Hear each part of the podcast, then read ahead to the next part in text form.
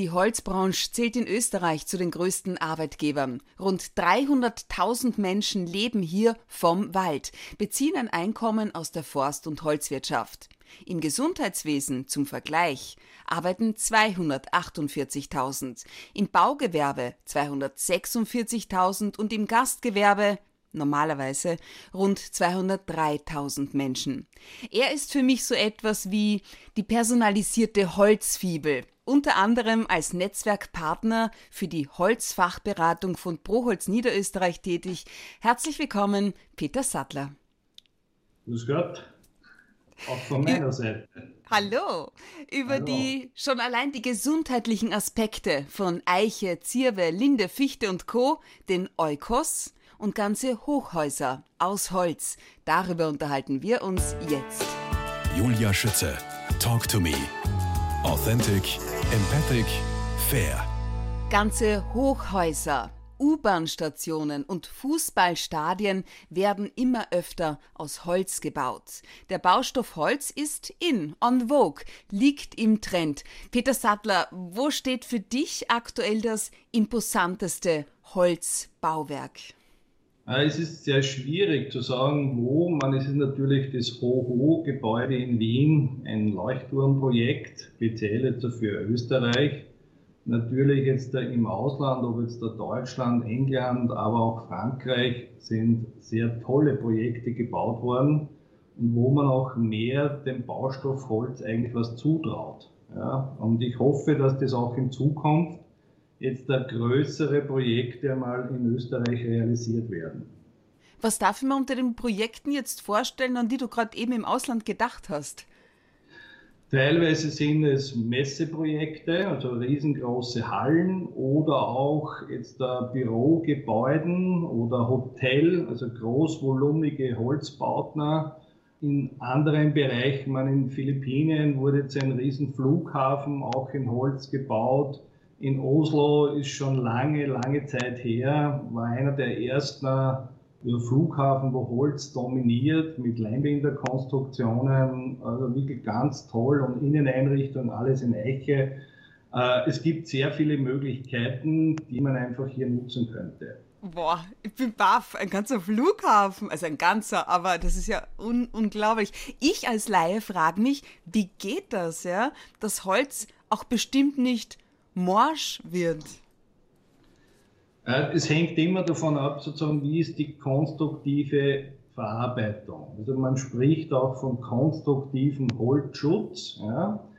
Also Holz ist sehr widerstandfähig. Man muss halt nur ein paar konstruktive Details beachten. Mir hat einer erzählt, wenn ein Regentropfen auf ein Holz fällt und nicht weiß, in welche Richtung er laufen soll, dann ist es gefährlich fürs Holz. Ja. Das heißt, das Holz muss immer austrocknen. Austrocknen können. Ja. Man braucht ja nur die äh, Holzhäuser, die alten Bauernhäuser anschauen, die hunderte Jahre alt sind. Die wurden mit sehr viel Intelligenz gebaut. Ja. Also einfach der konstruktive Holzschutz berücksichtigt und dann hält auch Holz lange. Also ich weiß nur, ich habe nur immer gehört, so Holz kann Feuchtigkeit aufnehmen und abgeben zugleich und sorgt eben damit auch für ein natürlich reguliertes Raumklima. Ist das genau, so kurz das zusammengefasst? Das, das, das, ist richtig, ja.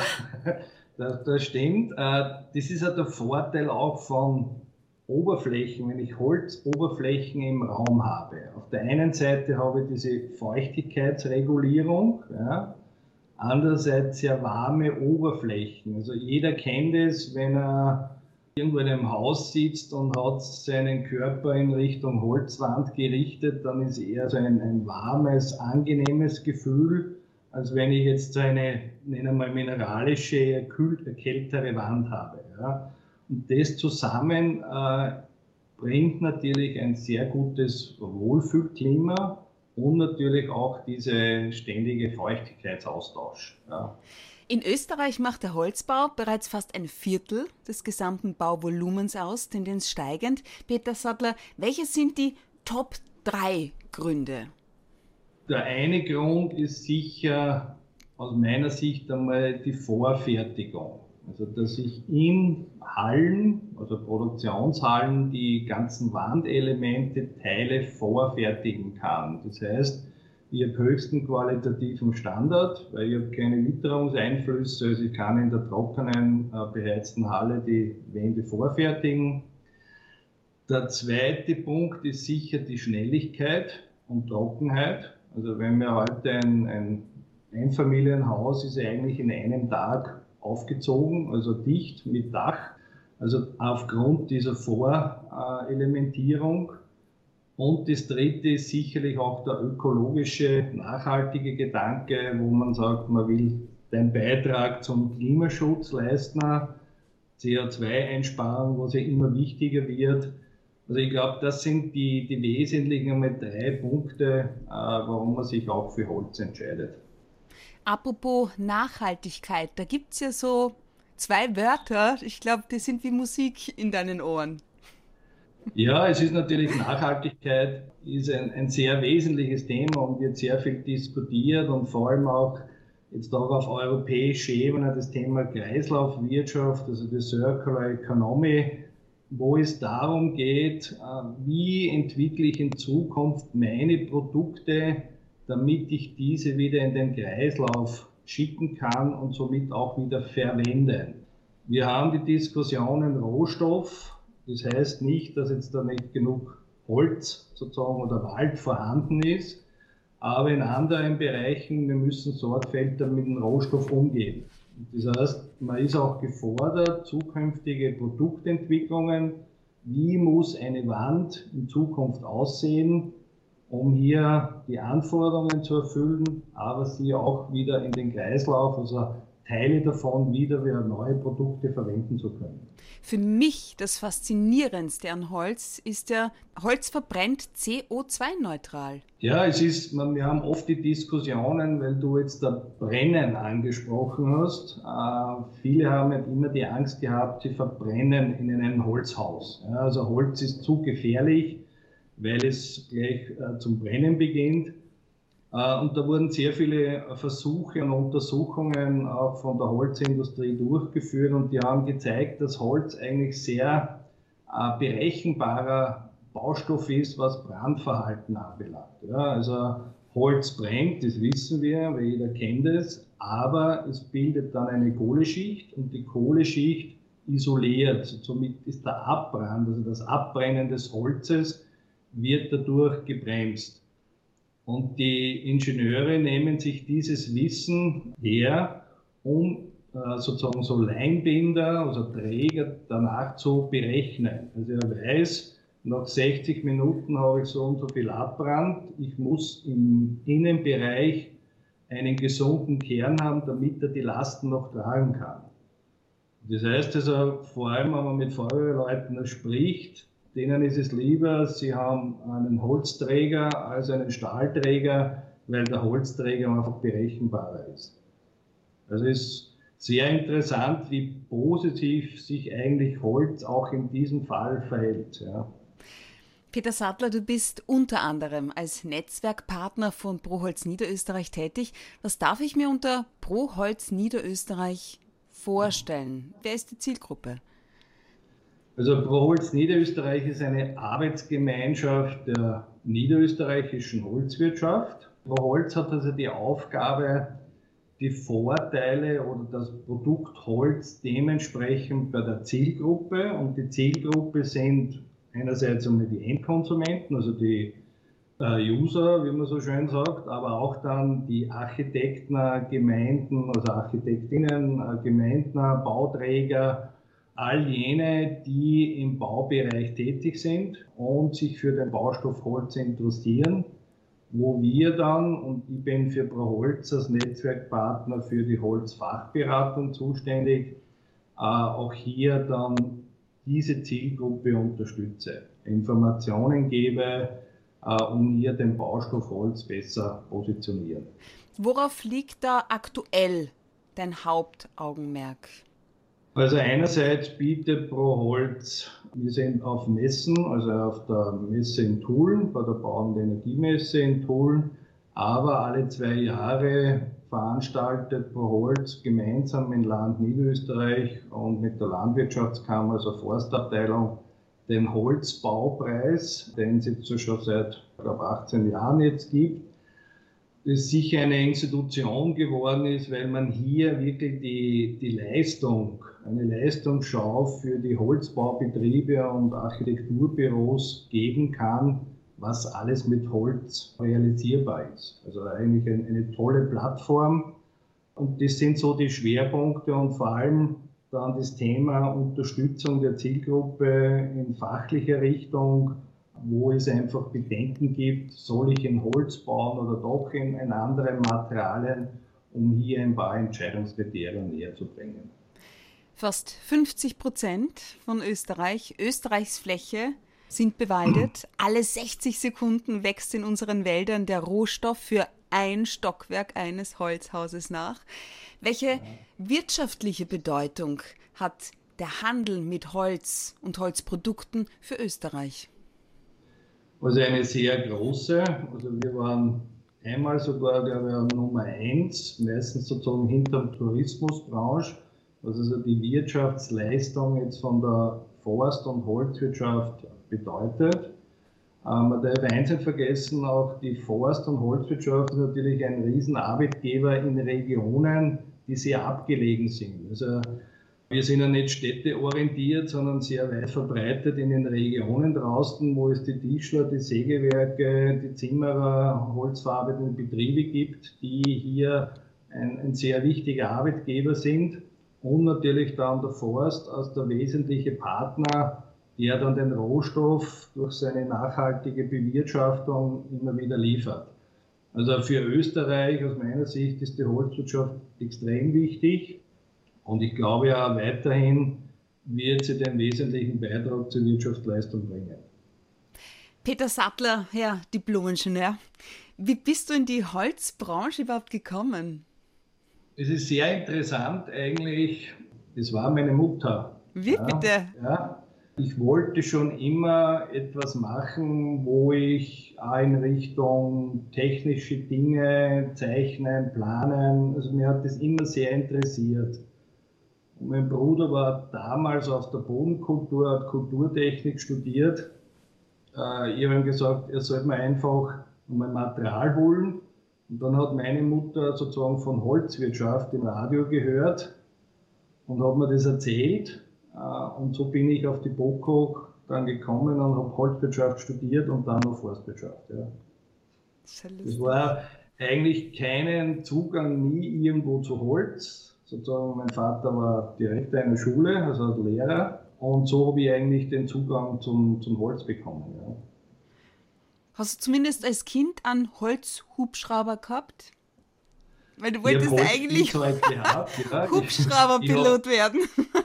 Also ich habe sehr viel mit Holz gearbeitet, vor allem als Kind, äh, sozusagen Hütten in den Wäldern gebaut und natürlich auch verbotenerweise oft Material von den Baustellen entwendet, wo wir uns dann die Hütten gebaut haben. Ja, wenn wir erwischt worden sind, hat es halt ein paar Ohrfeigen gegeben und somit haben wir gewusst, nein, dürfen wir nicht mehr. Aber es war trotzdem eine sehr schöne Zeit und das ist mein Bezug zum Holz. Ja. Du hast du mittlerweile ein Enkelkind? Ja, zwei. Zwei Enkelkinder. Habt ihr hauptsächlich Holzspielzeug? Nein, hauptsächlich nicht, aber wir haben ein Holzklettergerüst. Ja, also Holz spielt eine Rolle. Ich wohne auch in einem Holzhybrid. Das ist nicht rein Holzhaus, es ist eine Kombination Holz und Ziegel. Ich habe sogar auch eine Holzfassade. Ja. Also Holz ist ein, ein wesentliches Thema bei, in, in meiner Familie. Ich habe deshalb. Aber nur Holzspielzeuge haben wir nicht, ja. Welches Holz, äh, welche Holzart ist denn gerade für Kinder gut die Zahnen? Kennst du die da aus? Na, im Prinzip. Welches ist denn weich? Ja, weich sind auf jeden Fall jetzt, da, ob jetzt der Pappel hernehmen, Linde hernehmen. Ja. ja. diese, diese, diese Hölzer oder Escher, äh, Ahorn, also eher so diese Laubhölzer außer Eiche, ja, würde ich nicht empfehlen, die ist eher hart. Ja. Aber in diesem Fall, wenn sie zahlen, ja, ob das jetzt das Optimale ist, weiß ich nicht. Ja. Hast du dir drei Kinder? Hast du genug ja, Zeit gehabt zum Studieren? Aber ich muss sagen, in der Zeit äh, war ich sicher nicht so intensiv äh, immer mit den Kindern beschäftigt, als was meine Frau es war. Ja. Ich verstehe. Peter Sattler, geboren worden am 19. August 1962 in Steyr in Oberösterreich, aufgewachsen allerdings in St. Georgen, Ibsfeld, Bezirk am Städten Niederösterreich. In welchem Umfeld bist du da groß geworden? Was assoziierst du mit deiner Kindheit? Außer so ein paar Stritzi-Sachen. ja, das in erster Linie. Ich bin am Land aufgewachsen. Die zweite Heimat war der Fußballplatz. Ja oder der Tennisplatz. Also das war, wo ich sehr viele Zeit äh, verbracht habe, also intensiv Sport betrieben habe oder der Wald. Also diese beiden Dinge äh, waren halt sehr intensiv. Auf welche Art und Weise haben dich deine Eltern geprägt? Auf jeden Fall in Richtung Direktheit, Ehrlichkeit und wenn man wo einen Blödsinn macht, wenn man wirklich einen Blödsinn macht, muss man dafür stehen. Das ist so. Ja. Mhm. Nur so lernt man, dass man gewisse Dinge vielleicht nicht mehr macht. Ja. Und sie haben dich auch bei deinen Träumen unterstützt, an deine Träume geglaubt und dir Mut gegeben. Inwiefern? Eigentlich immer in der Richtung, weil sie einfach an uns Kinder generell geglaubt haben. Ja. Äh, und wenn wir gewisse Dinge gesagt haben, die wollen wir machen, hat es eigentlich nie äh, eine Gegenwehr oder eine, ja, eine Widerrede gegeben, sondern äh, es war immer da, wenn du glaubst, das so zu machen, dann sind sie einfach dahinter. Und da ich ja eigentlich auch sehr früh geheiratet habe, war natürlich mein größter Unterstützer dann meine Frau. Die mir Wie früh hast du geheiratet leicht? Ich habe mit 20 Jahren schon geheiratet, wow. ja. Aber würde es nie missen, ja, habe drei tolle Kinder, also was will man mehr, ja. So eine Liebeserklärung hat in meinem Podcast immer Platz. Ja, nein, es ist, äh, äh, man, ja, jetzt ist der Trend anders. Äh, viele heiraten ja sehr spät. Es hat alles seine Vor- und Nachteile. Ja. Und ich sage, es war für uns sicherlich kein Nachteil, überraschend, aber kein Nachteil und somit haben wir es genossen. Ja. Das hat, da war natürlich jetzt meine Familie und vor allem meine Frau ein, ein wesentlicher Unterstützer in meiner ganzen Entwicklung. Apropos Träume, für wie realistisch hältst du und wir sind ja unter uns, das Erreichen der Paris-Klimaziele bis 2030? Also, wenn man sieht, man, es hat sich mit dieser Krise das eine oder andere ein bisschen verändert. Ich glaube aber nicht, wenn irgendwann, wann immer die Normalität so halbwegs wieder eintritt, dass sich dann die Menschen stark verändern werden. Also ich glaube nicht, dass man die Ziele erreichen das Positive an dieser Krise ist vielleicht, dass die Leute jetzt wieder mehr regional denken. Ja, das würde schon einen wesentlichen Beitrag auch in Richtung Klimaschutz bringen, dass wir wieder versuchen, mehr in den eigenen Reihen zu produzieren und nicht immer alles auszulagern, weil man sieht eh, wo es dann hinführt. Also ich bin jetzt kein Freund mehr der Globalisierung. Ja. Also da muss ein Umdenken passieren. Aber ob man das bis 30 schafft, sicherlich nicht. Ja, also ich wünsche mir es für meine Enkelkinder und auch Kinder, dass sich da was verändert, es muss sich was verändern, weil das Thema Naturschutz oder, oder Klimaschutz ist, glaube ich, noch eine größere Kaule, als was jetzt die Covid-Krise uns sozusagen beschert hat. Aber es ist leider sozusagen wieder ein bisschen verstummt und ich hoffe, dass wir jetzt langsam wieder anfangen, darüber nachzudenken. Welchen Beitrag leistest du persönlich? Auf jeden Fall, ich versuche, wo es geht. Ich, meine, ich bin ein Autofahrer. Ich gebe offen und ehrlich zu. Oft auch nicht so einfach, immer alles öffentlich zu erreichen. Aber alle so meine Kunden, die auf der Westachse liegen, äh, benutze ich jetzt den Zug. Äh, in Wien fahre ich ja nur mehr U-Bahn, nicht mehr mit dem Auto und habe natürlich auch jetzt, äh, was das Einkaufsverhalten anbelangt, verstärkt auf Bioprodukte umgestellt und auch regionale Produkte. Mhm. Ja. Also man versucht schon, so weit wie möglich einen Beitrag zu leisten, Alles geht nicht, aber Schritt für Schritt. So ist es. Gerade das Land Niederösterreich krempelt aktuell nicht nur das Wohnen und die Förderungen um, die öffentliche Hand setzt zunehmend auf den Baustoff Holz, sozusagen aus gutem Holz geschnitzt. Welche würdest du als Vorzeugebauten bezeichnen? Und du hast ja schon vorhin kurz angedeutet, ich möchte so in Richtung Holzbaupreis. Ja, also der, der Holzbaupreis ist ja wirklich die tolle Leistungsschau, was so in, in, in Niederösterreich an Holzbauten äh, gemacht wurden oder gebaut wurden. Ja, und das sind von Kindergärten über Rathäuser, über Veranstaltungszentren, äh, Bürogebäude, Gewerbebauten bis hin zu tolle Wohnbauten oder was beim heurigen Holzbaupreis eigentlich, weil jetzt die Einreichungen noch laufen, bis Ende 31. März haben jetzt auch die Einreichfrist sozusagen noch verlängert, auch wegen Covid haben wir eine Verlängerung hineingegeben, sind auch die Zubauten und Sanierungen, also wo man wirklich am Bestand wieder versucht, sozusagen den, nach einem neuen Standard wieder herzurichten. Das heißt in Richtung Sanierung, wo auch Holz im Innenraum eine sehr große Rolle spielt. Und das finde ich eigentlich gut, auch bestehende Ressourcen, alte Wohnbauten, die außen tolle Fassaden haben, aber innen dann noch dem Stand der Technik saniert werden. Mhm. Ja, dieses Thema haben wir aufgenommen, weil es einfach zeigt, welche Vorteile hier Holz für diesen Bereich hat. Ja. Als Trophäe gibt es den Eukos zu gewinnen. Ja. Was bedeutet Eukos? Äh, Oikos ist griechisch und bedeutet das Haus. Mhm. Ja, das war so ein bisschen die Überlegung, wie wir einen Namen gesucht haben. Und der Oikos hat ja so verschiedenste Ebenen und soll irgendwo ein bisschen die, die, die, die Mehrgeschossigkeit eines Objektes auch ein bisschen äh, symbolisieren. Und ich denke, es ist eine sehr äh, interessante Trophäe, weil es ist auch kombiniert mit, mit Plexiglas. Das heißt, signalisiert auch, Holz ist ein Baustoff, der mit allen Materialien kann. Ja.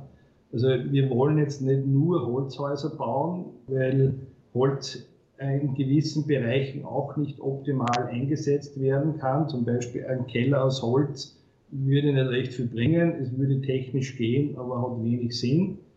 Äh, aber dort, wo es sinnvoll ist und wo es was bringt, sollte natürlich auch Holz seinen, äh, seine Vorteile ausspielen und verwendet werden. Von der Königin der Alpen bis zum Baum des Jahres, welche gesundheitlichen Aspekte Holz liefert, Peter Sattler. Wir sprechen in Teil 2 gleich weiter.